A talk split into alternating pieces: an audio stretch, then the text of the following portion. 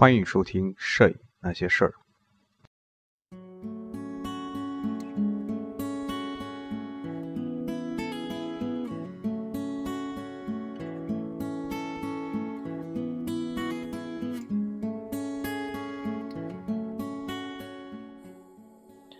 各位影友，大家好，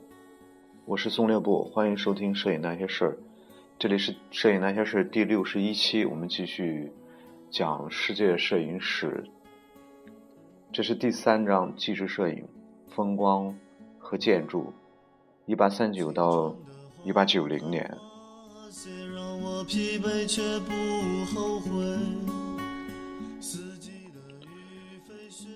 风景、大自然还有建筑物，那么都具有。比较容易接近，然后静止不动，以及意识具有一定的艺术欣赏性这样的共同的特点。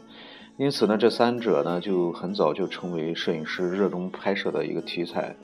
那么人们将静止的这种景物啊，包括自然的景观和人文的景观，精确地转化成平面艺术这种想法或者说渴望。那么首先是促使摄影师开始。呃，对相相机的镜箱进行改造，但是即使有相机、镜箱这类设备的辅助，还是非常难做到非常精准的去复制真实的场景。因此，呃，因此，塔尔伯特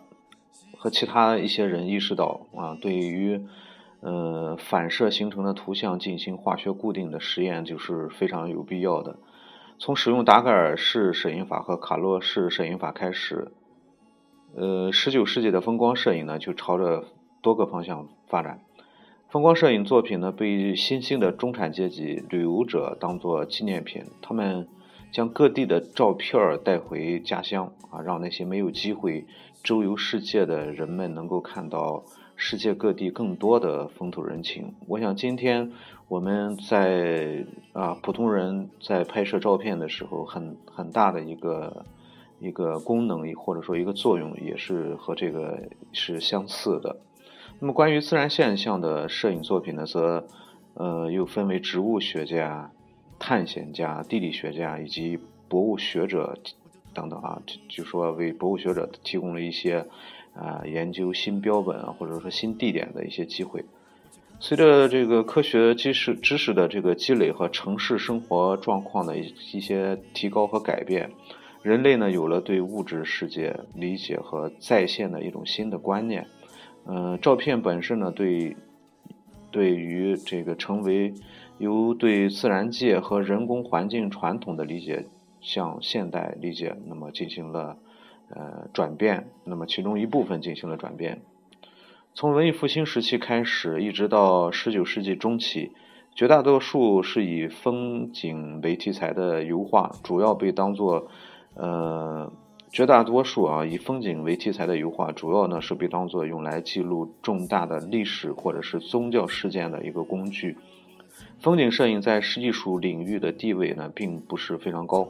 那么，随着学术领域对艺术的狭窄定义逐渐的放宽，那么艺术呢才变得更具有包容性。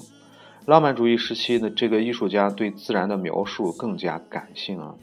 艺术家对物质世界的关注呢有了很多，有了更多的这种主题以及方向啊，从这个广袤的田园风光到具体的景物个体，比如说水、空气啊、树木啊、岩石啊，以及田野里的水果等等。那么，作为对自然界的认知理念的一个传承者啊，就是这个摄影师，嗯，他们手中呢有了一种被认可、可以真实记录现实的工具，那么就是照相机。风光摄影作品呢，自此就有了两个功能啊，有了双重的功能。一方面呢，摄影作品可以精精确的揭示景物的形式和结构；那么另一方面呢，摄影作品以具有艺术美感的形式记录。和传递着信息。呃，公众对于场景性画面的这种喜好呢，对早期的风光摄影师也产生了非常重要的影响。在十九世纪大部分的时间里，油画、水彩画，还有这个雕版画，以及一八二零年之后出现的这种地貌石版画，嗯，那么。呃，非常受这个大众的欢迎。那么这个地貌石板画呢，通常是基于摄影作品，啊，包括暗箱、明箱等制作的一种雕版啊。嗯，风光或者说地貌摄影作品受到了欢迎，不仅仅是因为他们是此类绘画作品的一个呃延伸，而且呢，还因为人们认为摄影作品更加真实的再现了地貌、历史遗迹。和这个异域风情，这个是绘画所没有办法比拟的。虽然这个时候的这个摄影作品虽然还是黑白作品啊，或者说叫单色作品啊，当新技术不断的在出现、不断的变化涌现的时候啊，呃，摄影和绘画曾经一度是并存的。其中一个例子呢，就是美国的一个探险家，叫做弗雷德里克·卡塞伍德。还有另外一个叫做约翰 ·L· 斯蒂芬斯，他们俩呢借助于摄影，以绘画的形式呈现他们于呃1839年到1841年期间在莫斯科，呃尤卡坦尤卡坦啊尤卡塔半岛探险中的一些发现。那么基于肉眼的这种观察，这些绘画作品在创作中使用了相机明箱。呃，和达盖尔式摄影法，呃，由于很多风光和地貌作品，呃，包括上面提及的两位探险家的作品，呃，创创作的目的都是为了出版。从这个角度上来说，摄影毫无疑问要比绘画更更具有准确性，或者说具有更高的准确性。当时摄影的作品，摄影作品直接用于印刷的技术还没有出现啊。嗯，摄影作品无疑为当时的雕刻师或者说石板工提供了细节丰富的这种信息。小标题：达盖尔法，达盖尔法风光摄影。对于十九世纪的很多科学家或者说知识分子来说，真实的再现现实世界，而不是而不融入太多主观的这种感情因素的这种。呃，客观方式是非常重要的。其中，法国著名的一个小说家叫做古斯塔夫·福楼拜啊，就是大名鼎的鼎鼎的这个福楼拜啊。他曾经说过啊，艺术家的存在应该是万能且无形的啊，万能且无形的。这种立场呢，在一定程度上也反映了实证主义社社会哲学家叫做奥古斯特·孔德，奥古斯特·孔德。啊，他的一些观念，那么也有一部分科学家持有相同的观点。他们认为，认知和理解物质对现实、对经济和社会的进步都是至关重要的。那么，社会作社会呃摄影作品呢，能够对现实世界进行自然的客观陈述，因此，呃，被认为是一种非常适合的视觉手段。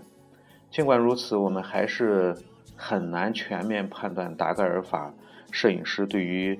拍摄自然，呃，拍摄建筑物和这个历史遗迹的理念，因为很多达盖尔法底板已经遗失或者是损毁了，啊，仅存的一部分达盖尔法风光摄影作品呢，则隐藏在各各种档案馆或或是私人收藏中，在近年才逐渐的啊浮出水面，嗯，但是关于这类作品的作品集还没有出现，从。现存的一些常见的作品来看啊，其中一点还是显而易见的，呃，那就是讲究画质细腻的达盖尔式摄影法，非常适合用来拍摄建筑物，而在拍摄纯自然风光的时候，啊，就要逊色一些。英国著名的艺术评论家叫做约翰拉斯金，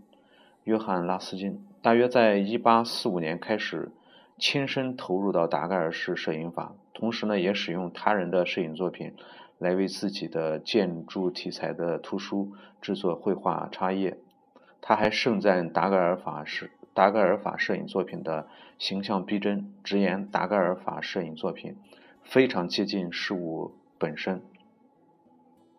美国和欧洲的达盖尔法摄影风光摄影作品都。都体现出当时人们对自然和艺术的态度。尽管在当时，可能摄影师和观众都未能清醒地意意识到，这个塞缪斯比米塞缪尔比米斯啊，塞塞缪尔·比米斯，这是一个人。他在一八四零年拍摄的《新罕布什尔新罕布什尔州》一个农场的风景画啊，但画面中荒荒芜的山脉啊，还有粗犷的这种建筑物，都传递出新英格兰地区乡村的荒凉以及冷酷的一种一种感觉。这个塞米尔·比米斯原是波士顿的一名牙医。他从达盖尔法摄影经销商经销商就是古朗的手中，啊，购得了一套摄影设备。那么不可否认，当时的摄影设备，呃，和工艺流程呢，都还处于非常不成熟的一个阶段。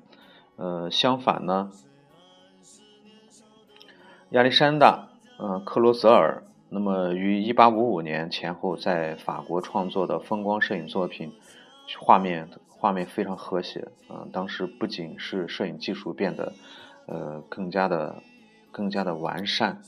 嗯，画面非常，呃，同时呢，这个人们对于传统风光作品构图的理解和把握呢，也啊，更更加的成熟。那么，摄影师拍摄一些知名的风景啊，或地貌，嗯，或者是奇特的自然形态，将这些摄影作品销售给旅游者。使得这个风光摄影作为一种新的商业模式得到了进一步的发展。嗯，尼加拉瀑布是美国境内广受旅游者喜爱的一个呃一个景点啊，一个景点。那么达盖尔是达盖尔法摄影师叫做索斯沃斯，索斯沃斯和这个霍斯于一九一于一八四五年拍摄了该景点。那么一八四八年，摄影师。乔治·普拉特·巴比特使用安布罗式摄影法和达盖尔式摄影法拍摄了尼加拉瀑布。随后，在1855年，兰根海姆兄弟也使用立体玻璃底底板拍摄了该瀑布。那么，英国的一个商业摄影师叫做约翰·维奇和威廉·英格兰英格兰德，那么分别在1853年和1859年使用。火棉胶湿板拍摄了尼加拉瀑布，并用蛋白印象法将作品输出。还有个人物呢，叫做乔治巴克啊，乔治巴克，他则是使用了干板进行拍摄。在美国的中西部，啊，亚历山大啊，海斯勒和其他一些摄影师使用达盖尔式摄影法拍摄了类似的自然景观。但是大部分作品现在并没有。得到足够的关注啊，呃，城市风貌呢也被达盖尔法摄影师认为是合适的拍摄题材。法国男爵啊，他叫做让·巴蒂斯特·路易·葛罗，他于1851年拍摄一个作品，叫做《泰晤士河上的船与桥》。就是一个非常典型的一个城市风光风光为城市风貌为主题的一个作品，呃，记录了大量丰富的细节。泰晤士河起到了让天空与前景和谐统一的这样一个作用。这种做法呢，后来被很多的风光摄影师所采用。在威廉·哈尔夫特拍摄的一幅柏林城市风光作品中，这个。明亮的天空背景映背景下映衬出戏剧化的一种剪影效果，呃，这种这也成为拍摄风光作品时画面中自然和城市景物明暗对比强烈时啊所采取的一种处理手法啊，这就是考虑到这个当时的那个技术啊，这个一个兼容度一个兼容呃一个宽容度的问题啊。嗯，后来呢，这种手法就进一步的成为摄影领域非常常见的一种处理手法。对于大多数的风光摄影作品，它的宗旨呢，就是为了满足大众市市场啊那些雕版和石版作品买家的需求啊。嗯，早期的金属底板是没有办法复制的。呃，基于摄影作品制作雕版、凹版或者是石版的做法，则解决了摄影作品不能复制的问题。首个大规模复制或者是或和发行达盖尔法风光摄影作品的人是叫做诺埃尔·玛丽·佩马斯·佩马尔，嗯，勒尔布尔，真他妈长的名字啊！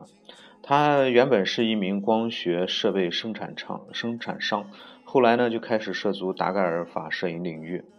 呃，他使用了达盖尔法拍摄了世界各地啊，包括呃欧洲、美国和近东地区的风光照片，用于大规模的复制和出版。那么这些照片中，部分是他委托摄影师拍摄的，那么另一部分呢，则是他个人他从个人摄影师啊那里购买的。然后呢，由艺术家在这些照片的基础上制成雕版。这个内尔布尔呢，将部分将部分照片集结成画册出版，名字呢就叫做《达盖尔法摄影师的足迹：世界上最著名的风景和遗遗址》。那么，为该书提供照片的摄影师呢，包括弗雷德里克·古皮·费斯凯。嗯，还有一个呢，叫做赫克托·奥罗，还有一个叫做乔利·德·罗特·宾尼尔，还有一个呢叫霍勒斯·弗纳特，等等啊。他们提供了大量的埃及的照片，无论是对不会画画的旅游者，还是啊没有时间进行绘画创作的艺术家而言，达盖尔法摄影底板都成啊都成为他们不可或缺的一部分你的天空很大我。就躺在你睫毛下，梦里的日子很多，我却开始想要回家。在那片青色的山坡，我要埋下我所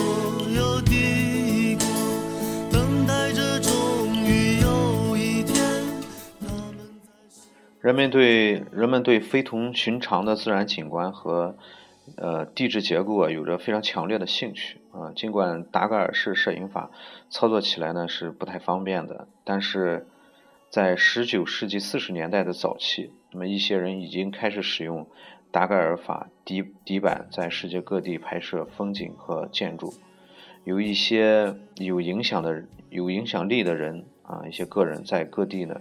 呃，雇佣向导走一些安全的路线，在途中呢进行拍摄。那么，英国知名的文献学者叫做亚历山大·约翰·爱丽丝博士啊，他受到达盖尔法摄影师的足迹——世界上最著名的风景和遗遗址这本书，他的启发，采用达盖尔式摄影法拍摄了意大利境内的建筑物。在1840年到1841年两年间，在他的督促和指导下呢。其中一部分底板呢被制成了雕版，嗯，这个项目未能执行到底，嗯，但这些底底板呢，非常幸运的是保留保留了下来。英国的内科医生叫乔治啊斯科恩，嗯，凯斯和家境家境优越的法国业余摄影爱好者叫做约瑟夫菲利伯特，呃，吉拉特德普朗戈。都在关注近东地区建筑物的细节和结构。他们使用了达盖尔式达盖尔法从事摄影创作，啊，期望能够期望能够将部分有关有关这个近东建筑物的摄影作品结集出版。那么，通过摄影作品来揭示近东地区建筑物和圣经故事的关系。在瑞士的境内呢，画家兼雕刻家叫做约翰巴蒂斯特。伊森林，他乘坐大篷车拍摄风光照片，并将这些照片呢用于制作雕版进行印刷。呃，同时呢，她也是最早的一位女性的啊女性达盖尔法摄影师。小标题：全景照片啊，全景照片，在达盖尔法摄影达盖尔法呃达盖尔式摄影法被。呃，操作更简易的技术取代之前啊，达盖尔法底板在拍摄全景照片时是受到了欢迎。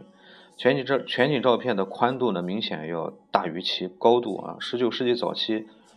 呃，以变化的风景为主题的全景画在欧洲和美国呢都非常受民众的喜爱。在达盖尔式摄影法公布之后不久，摄影师们就开始尝试使用这种全新的技术手段。创作出在视觉上有着开阔感，同时又非常精准、精准的记录现实的摄影作品。嗯，起初呢，摄影师们将多块独立的达盖尔式达盖尔法底板啊连续排列在一起，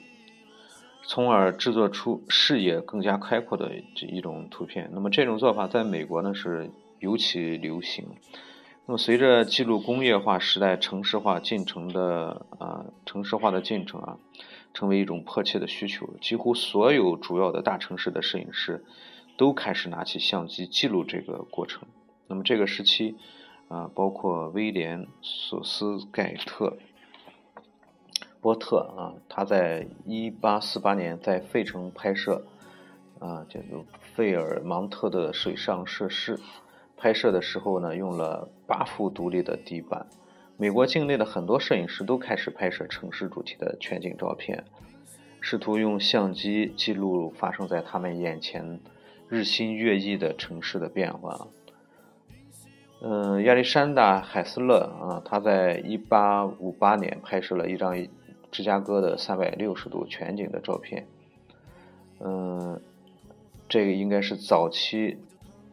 这类作品的一个啊一个代表。生活和工作在旧金山的达盖尔法摄影师罗伯特·万斯和美国西部的摄影师约翰·维斯利·琼斯都采用了全景式。拍摄了很多西部旷野的风光照片。那么这个琼斯呢，拍摄了大约一千五百张啊落基山脉和内华达内华达山脉的风景照片。呃，不过可惜的是，底板现在都没都没能找到哈，或者说都没有呃没有能保存下来啊。嗯，他们在这个这些基基这些这些照片的基础上呢，又绘制了啊一个作品叫做。宏伟的全景啊，这是一应该是一幅画。那么除了使用多张底板制作全景照片呢，这个摄影师啊也使用单幅加宽的底板来拍摄全景照片。那他们使用广角镜头或者将相机放在一个架子上，在拍摄在拍摄中呢，将相机按一定的弧度移动，嗯，而装在相机内的底板则朝相反的方向移动啊。有点像今天全景照片的拍摄模式啊。嗯，一八四五年居住在巴黎的一个德国印刷商啊，弗里德里希·冯·马滕斯，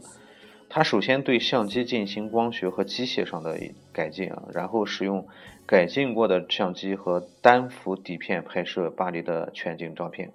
后来他还使用火棉胶石板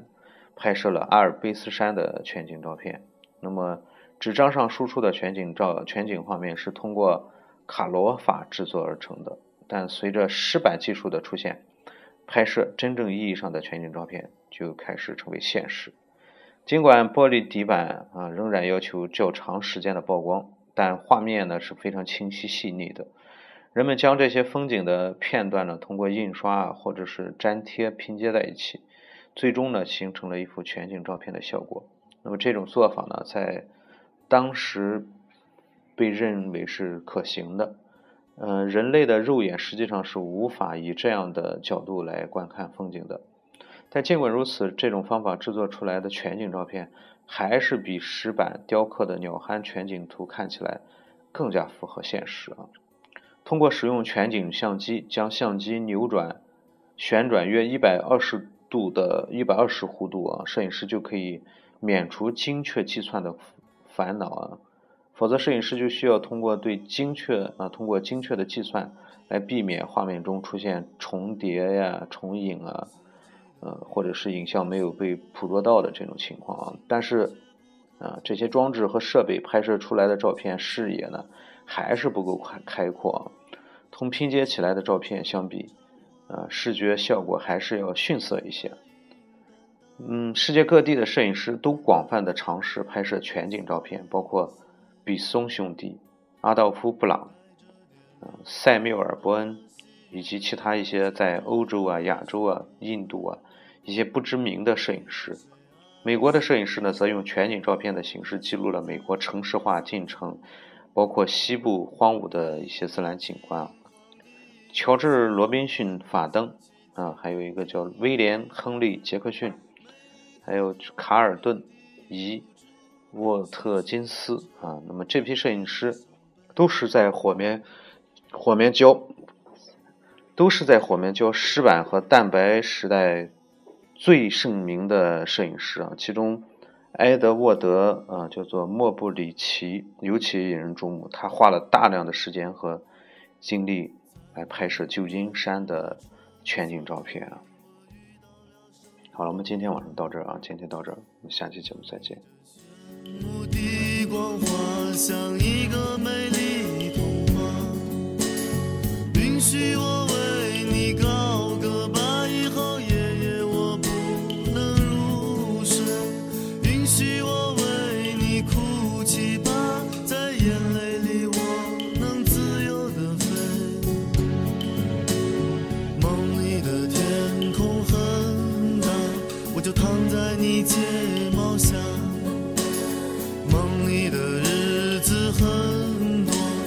开始想要